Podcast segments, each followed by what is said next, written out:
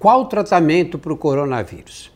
Infelizmente, nós não temos nenhum medicamento que mate o vírus.